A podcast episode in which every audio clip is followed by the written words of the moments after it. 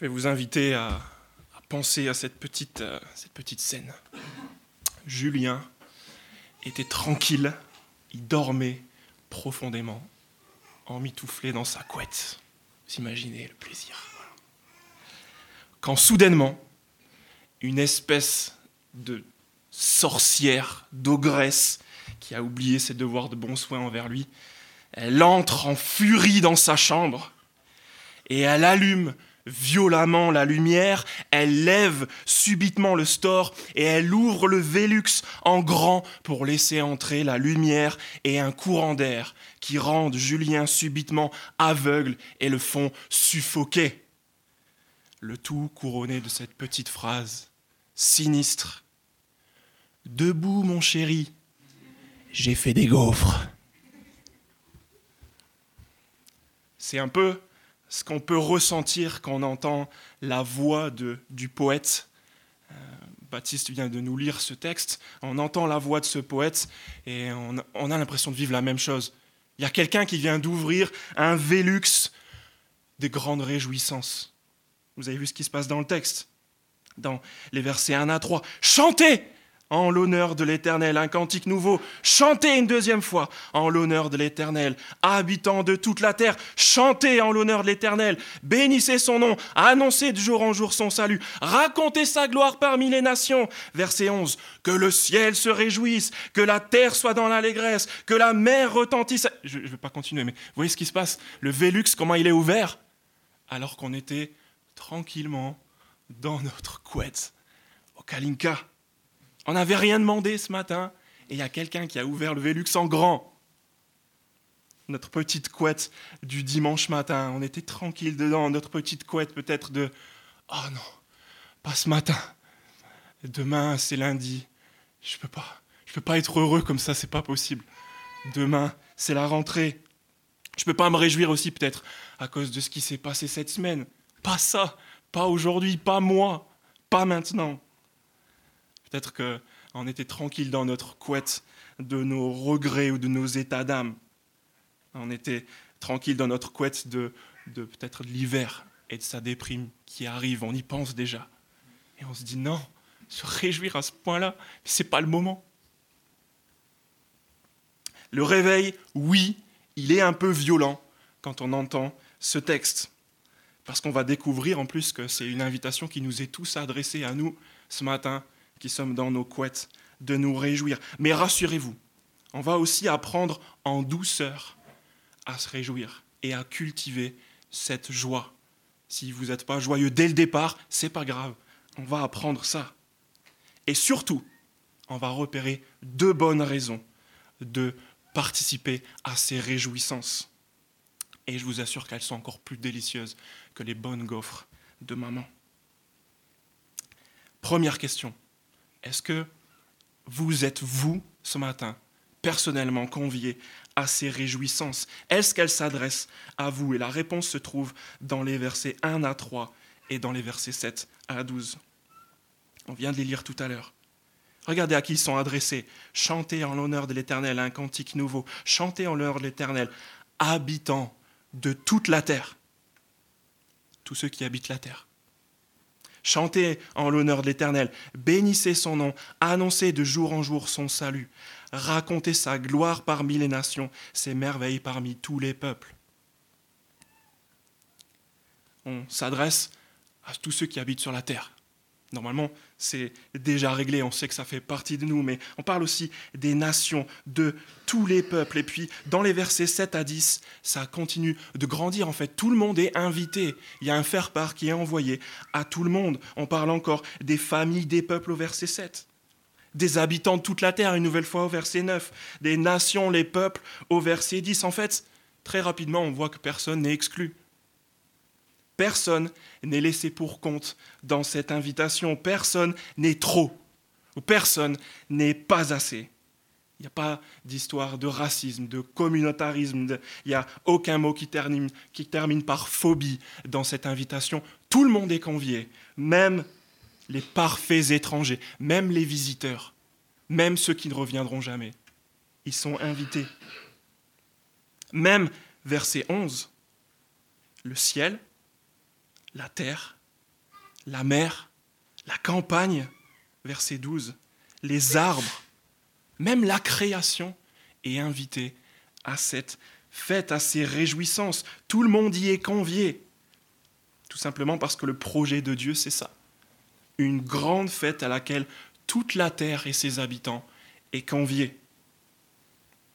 Question qu'on se pose, c'est OK, je suis invité, mais qu'est-ce qu'on va y faire? Qu'est-ce qui est prévu? Quel est le programme? Par quoi est-ce qu'on va, commencer? Qu'est-ce qu'on va me demander de faire? Je ne sais pas si vous êtes comme moi, mais hier, euh, j'étais convié à un mariage et intérieurement, je priais pour pas qu'on ait à danser. Moi, je déteste ça. Danser, c'est l'horreur. Ici, il n'y aura pas de surprise. Vous allez voir, vous savez à quoi vous êtes invité et la danse n'en fait pas partie. Donc, vous inquiétez pas, tout va bien.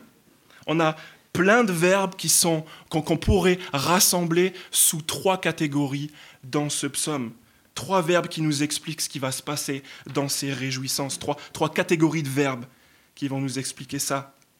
Se réjouir et cultiver la joie, ça réclame qu'on fasse marcher tout notre être en fait. Et c'est ça, ces trois catégories. On va mettre tous ces verbes dans ces trois catégories. Il va falloir qu'on utilise nos émotions, nos sentiments, c'est pour ça qu'on va entendre parler du fait de chanter.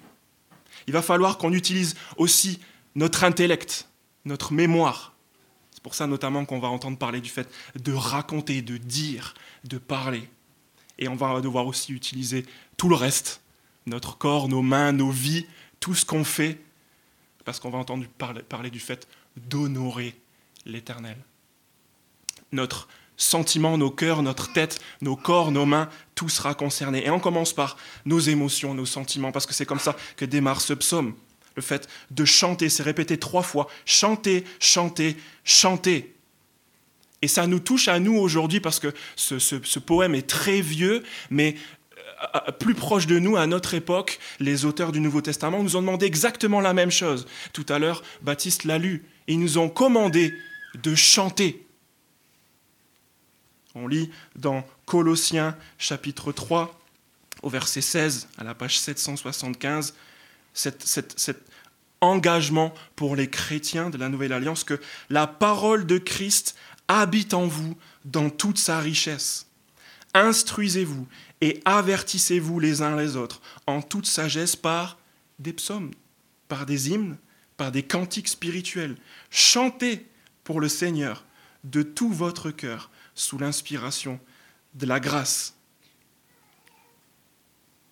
Peut-être que comme moi, euh, si vous êtes dans, cette église ou dans une église euh, récemment, depuis peu, c'est la chose qui vous semble la plus bizarre.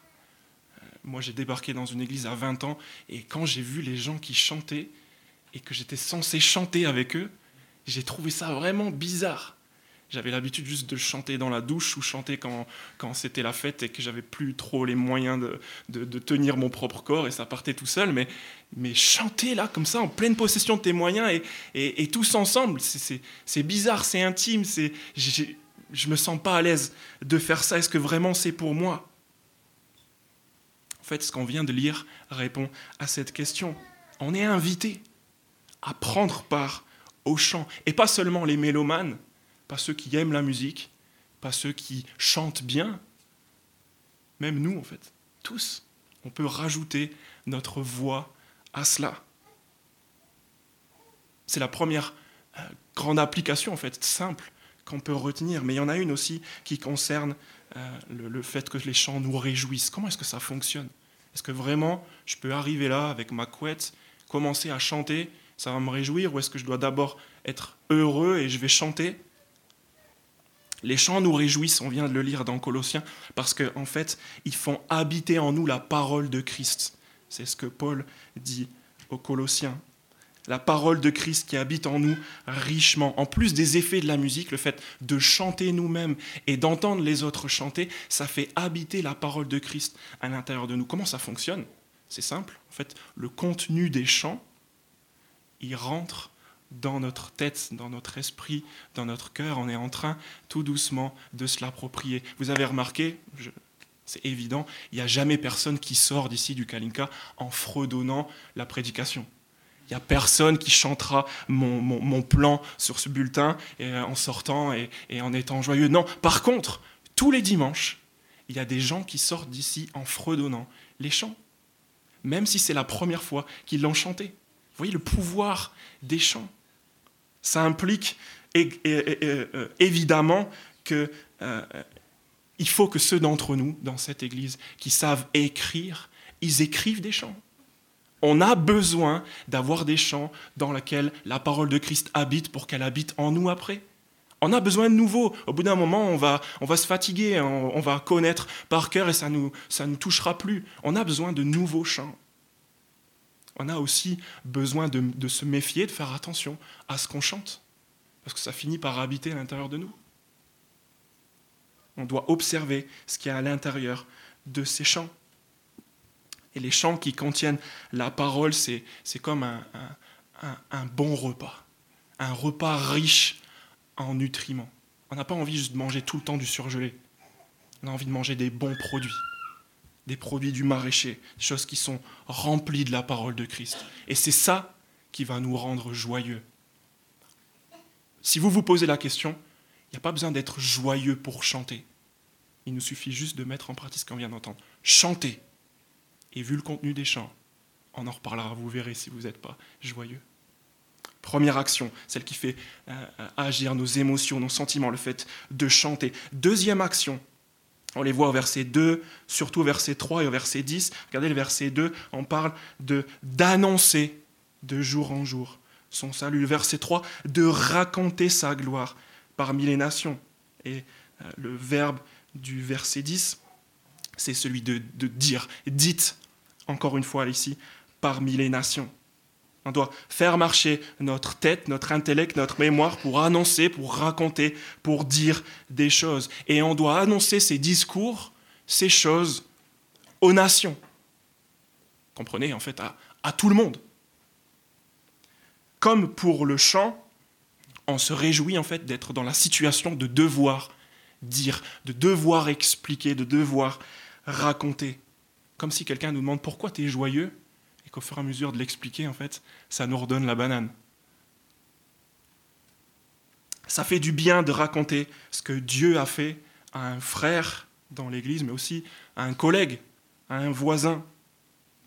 C'est peut-être plus difficile, ça n'arrive pas tout le temps, mais quand on y pense, en fait, ça nous remplit de joie. Au fur et à mesure du fait qu'on parle, en fait, on, est en train de se souvenir de ce qu'on aurait presque oublié nous-mêmes. Et il y a ce cercle vertueux qui démarre, euh, de donner, des arguments aux autres, de se réjouir, en fait, ça nous réjouit nous-mêmes, et du coup, on a envie de parler encore plus, etc. etc. Peut-être qu'il y en a qui euh, entendent ce matin cet encouragement de parler, de dire, d'annoncer, et qui ne se sentent pas vraiment euh, les épaules, comme pour le chant, de le faire. En plus, ils sont dans un milieu qui n'a jamais changé depuis des années, peut-être des dizaines d'années. Les gens vous connaissent très bien, vous connaissez les gens, et si d'un coup vous arrivez vers eux et que vous êtes super joyeux, ils vont se dire il a, il a un problème ce gars. Ce qu'on lit dans ce psaume, c'est qu'en fait, on est invité à chanter un chant nouveau. Tout simplement parce qu'en fait, Dieu fait des choses nouvelles. On a verset 2, de jour en jour. C'est pas quelque chose qui concerne juste le passé, c'est quelque chose qui concerne notre présent. Et si on est assez, euh, les yeux assez ouverts pour voir ce que Dieu est en train de faire, on peut l'appliquer à notre présent et être heureux maintenant et l'expliquer maintenant. Tout simplement. Chanter, raconter, et maintenant, euh, peut-être les verbes qui sont les plus nombreux, qui concernent tout le reste, notre corps entier, dans les versets 7 à 10 surtout. Trois fois rendez rendez, rendez à l'Éternel. Ensuite, verset 8, entrez. 9, prosternez. Vous voyez ces actions du corps. Et ici, c'est pas comme le chant tout à l'heure. Ici, il y a une espèce de distance qui se crée entre ce que le poète a écrit là et notre, euh, notre réalité d'aujourd'hui. Euh, personne n'est invité à se prosterner. Là, vous pouvez rester sur vos chaises. Euh, on n'est pas non plus censé euh, entrer dans les parvis du temple dont le, poète est en train de parler. Vous voyez qu'on est même presque à l'opposé, dans une salle qui n'a rien à voir avec un temple. Qu'est-ce qui a créé cette distance? Ça, c'est la bonne nouvelle qu'on voudrait annoncer, raconter, dire. S'il n'y a personne qui est venu avec une offrande aujourd'hui, si personne est en train de se prosterner et en train de rentrer dans un lieu précis, c'est tout simplement parce qu'il y a quelqu'un qui l'a fait parfaitement. Et c'est Jésus-Christ. Il a offert le sacrifice, sa propre vie. Il est rentré dans le temple lui-même, dans la présence de Dieu, pour que nous, on n'ait plus jamais à faire ça. Voilà la distance qui se crée avec ce que le, psalmiste a écrit, ce, ce poète. De sorte qu'en fait, ceux qui ont suivi Jésus nous ont dit, en fait, à partir de maintenant, il n'y a plus rien à offrir.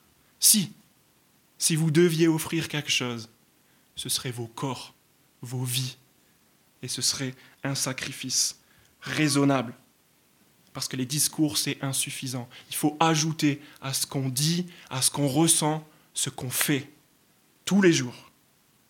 C'est notre comportement, en fait, qui peut aussi honorer Dieu, qui montre notre respect, notre conception, comme le psalmiste, du fait que Dieu est roi, et on agit en conséquence. Voilà le résumé des premières choses qu'on voit dans ce, poème. Une invitation globale à tous de se réjouir, et on a eu ce petit cours de réjouissance. Comment est-ce qu'on peut commencer à se réjouir? En chantant, en racontant et en honorant Dieu avec nos sentiments, notre cœur, avec notre tête et avec nos vies.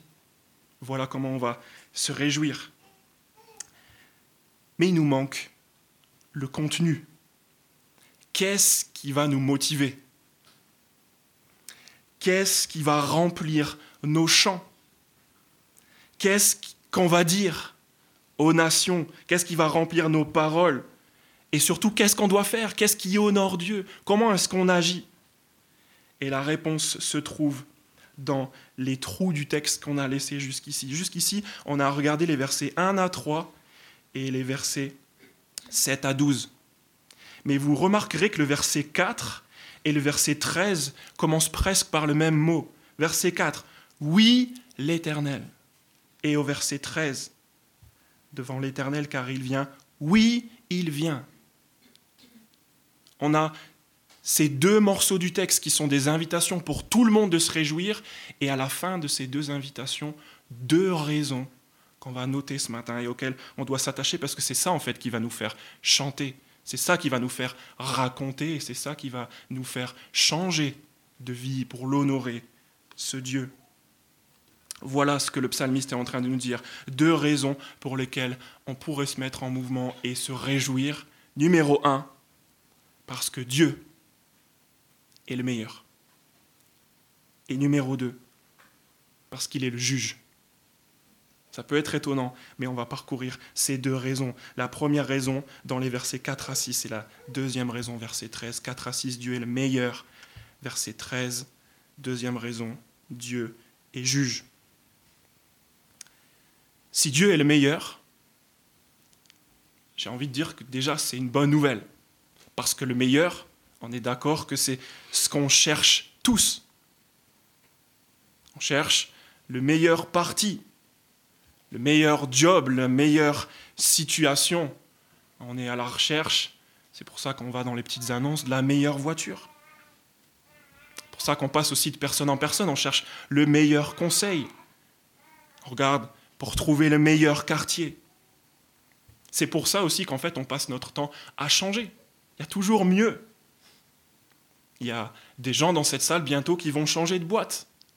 J'ai un collègue qui vient de changer de forfait. Il y en a qui veulent changer de ville, changer de colloque. Il y a aussi cette idée de, meilleur qui fait que parfois on, sait qu'on fait que se contenter. On se dit, bon, pour l'instant, c'est la meilleure option, mais, mais, pour le moment. On a trouvé le meilleur rapport qualité-prix. Et en fait, ce qui fait notre quotidien, là, de chercher le meilleur, Dieu ne connaît pas ça. Le psalmiste est en train de nous montrer que Dieu ne connaît pas ça. Il est en train de nous montrer un Dieu parfait qui a toutes les qualités les plus excellentes, au top. Il n'y a plus rien à chercher de plus pour lui. Il manque de rien et il peut désirer rien de mieux. Il est déjà comblé. Regardez le verset 4. Il est déjà grand. Il est digne, digne de recevoir tous les compliments Le psalmiste dit de recevoir toute louange. Toutes les qualités, il les possède. Il peut recevoir tous les compliments. Il n'est pas obligé de chercher l'accord de qui que ce soit. Il a déjà tout ce qu'il faut. Il est redoutable et fort dans les versets 4 à 6. C'est un Dieu, verset 4 aussi, qui est comparé, et on voit qu'en fait, il est incomparable. Il n'y a personne qui lui arrive à la cheville. Il n'y a pas mieux, il n'y a pas meilleur. C'est le premier, verset 5. Tous les dieux des peuples ne sont que des faux dieux, alors que l'Éternel a fait le ciel. C'est lui qui a créé, ne serait-ce l'idée qui est d'autres dieux. Il est splendide, verset 6. La splendeur et la magnificence sont devant lui. Il est magnifique. Il est fort, il est capable de tout, de tout et il est glorieux. Il y a des spécialistes de la théologie qui disent même que, en fait, ce qui importe le plus à Dieu, ce qu'il désire le plus, c'est lui-même. Pourquoi? Bah, Parce qu'il est le meilleur. Donc il s'intéresse aux meilleures choses. C'est fou. Dieu est bien heureux. Il prend plaisir en lui-même et tout ce qui reflète son caractère. Il est beau, toutes ses qualités sont souhaitables. Il est désirable. Ça veut dire trois choses. Juste avec ces versets 4 à 6 qui nous montrent la grandeur, la dignité, le fait que Dieu est redoutable, splendide, magnifique, fort, glorieux, ça implique trois choses. Premièrement, en ce qu'on cherche tous, Dieu le possède. C'est comme si on pourrait dire ce qu'on cherche tous, en fait, c'est Dieu. Quand on est sur le bon coin, quand on est dans les petites annonces, quand on est sur les sites de rencontres, on cherche Dieu, en fait. C'est de lui dont on a besoin. Il possède tout le meilleur et la bonne nouvelle, c'est qu'il met à notre disposition, selon son bon vouloir et sa générosité, tout ce qu'il possède. Première chose, que cet, attribut de Dieu euh, euh, crée le fait de, de vouloir s'approcher de lui, de vouloir le meilleur auprès de lui. Deuxièmement, ça implique aussi que les autres, c'est moins bien. C'était les versets 4 et 5. Il est redoutable plus que tous les dieux. Tous les dieux des peuples ne sont que des faux dieux. Tout le reste ne peut pas nous apporter ce que Dieu peut nous apporter. Faites la liste. Des possessions, du, plaisir, tous les réconforts, tous les, bras des hommes, les amitiés, les vacances dans des endroits fous, les, les sciences humaines, il n'y a rien en fait qui pourra nous faire autant plaisir et autant de bien que le Dieu de la Bible. Et la troisième chose que ça crée, je sais que pour la plupart dans cette salle, on est très loin de penser à ça, mais pensez un peu à votre vieillesse. Si vraiment Dieu est le meilleur, en fait, on ne vivra pas notre vieillesse de la même manière. On ne sera pas en train de regarder dans le passé en étant triste de, se dire voilà tout ce qu'on a laissé, voilà tout ce qu'on pouvait faire, voilà tout ce qu'on possédait, voilà tous les gens qui étaient à nos côtés et qui sont plus là. Et maintenant, qu'est-ce qui reste? Imaginez quelqu'un qui connaît ce Dieu meilleur, qui est vieux et qui est en train d'arriver au jour où il va le revoir. Il est juste en train de laisser tout ça derrière lui, de dire le meilleur, il arrive demain, ça sera encore mieux, parce que je me rapproche de ce moment où je vais bientôt trouver ce que j'attends depuis des années, ce meilleur. On va être des vieux excités. Dans une excitation grandissante de jour en jour, de bientôt trouver le meilleur. C'est le sens de ces versets 4 à 6. Et Dieu est le meilleur, c'est ça qui fait exploser le poète et qui nous invite. Mais la deuxième raison, c'est celle du verset 13, qui commence aussi par oui. Et étonnamment, peut-être encore plus étonnamment, que tout à l'heure. Le psalmiste est en train de dire, oui, il vient pour juger la terre. Ça, lui donne de la joie. Il jugera le monde avec justice et les peuples suivant sa fidélité. Il est en train de se réjouir que les gendarmes débarquent, que la police entre à 6 heures du matin. Comment est-ce que l'arrivée d'un juge peut être une bonne nouvelle? Cet été, je dois vous faire une confession, j'ai jeté un œil à une des, séries, une des séries les plus populaires de notre époque. Elle met en scène la vie de détenues féminines dans les prisons américaines. Vous avez peut-être pour la plupart le titre dans la tête. Ces femmes, elles sont incarcérées à cause d'une décision de justice. Parce qu'elles sont des, criminels, en fait, pour la plupart. Et ce qui est étonnant, c'est que les, les horreurs qu'elles vivent dans les murs de la prison, c'est pour ça que je ne vous conseille pas cette série, les horreurs qu'elles vivent à l'intérieur de la prison, l'endroit où elles sont censées purger leur peine, ces horreurs-là les poussent, elles, et nous poussent, nous, en tant que spectateurs, à très souvent réclamer la justice.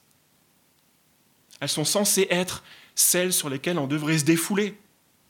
Mais en fait, ce qui leur arrive, c'est totalement injuste. C'est pas normal.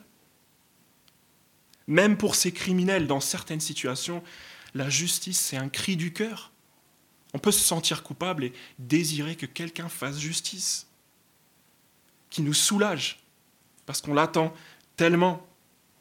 Et encore plus quand c'est un juge, comme celui qui vient ici. Vous avez vu comment il juge, verset 10 Il juge les peuples avec droiture. Et dans le verset 13, avec justice et avec fidélité. En fait, ce n'est pas un juge qui vient, c'est un justicier quelqu'un que tout le monde attend. Ses décisions à lui, elles font l'unanimité. Vous imaginez? Le juge parfait qui met tout le monde d'accord. Les victimes qui se disent pas j'aurais voulu qu'ils prennent plus. Et même les coupables qui disent c'est ce que je mérite. Je suis d'accord avec ça, je suis d'accord avec cette décision. C'est fidèle, c'est droit, c'est juste. Tout le monde se retourne sur son verdict à ce juge-là et il dit c'est juste, c'est sage, c'est droit. Personne n'a de quoi lui dire t'aurais dû faire comme ça ou c'est pas ce qui était prévu. Vous imaginez ce qui arrivera le jour où il sera là? Souvent on imagine qu'il y aura des regrets, mais les regrets ils ne seront pas du côté qu'on imagine. L'arrivée d'un tel juge, c'est une sacrée bonne nouvelle pour celles d'entre nous qui ont été abusées, pour tous ceux qui ont été arnaqués, ceux qui sont peut-être manipulés en ce moment même, extorqués, à qui on a menti, qui, qui ont dû se taire, qui ont souffert peut-être injustement. Et c'est même une bonne nouvelle pour la création elle-même, pour la nature, qui soupire et qui souffre jusqu'à ce qu'on voie ce qu'on a lu. Qu'on voie un jour les arbres même pousser des cris de joie, parce qu'ils voient le juge qui va rétablir la justice dans les forêts d'Amazonie, dans les champs surexploités, dans, les mers polluées. Tout ça, un jour, ce sera terminé, parce que le juge sera là. Même nos aspirations écologiques sera terminé. Réjouissons-nous tous de rencontrer le meilleur juge qui vient. Sa gloire, celle du meilleur juge, en fait, on a envie d'en faire notre joie en tant qu'Église. Encore cette année, c'est la rentrée et c'est ce qu'on veut faire. On veut en faire notre joie en faisant connaître celui qu'il a désigné pour juger, Jésus. On veut le faire connaître à tous, comme dans ce psaume, par nos chants, par nos paroles, par notre manière de vivre. Et ce n'est pas une corvée du tout. C'est notre manière de vivre joyeusement jusqu'à la venue de ce meilleur juge qui vient.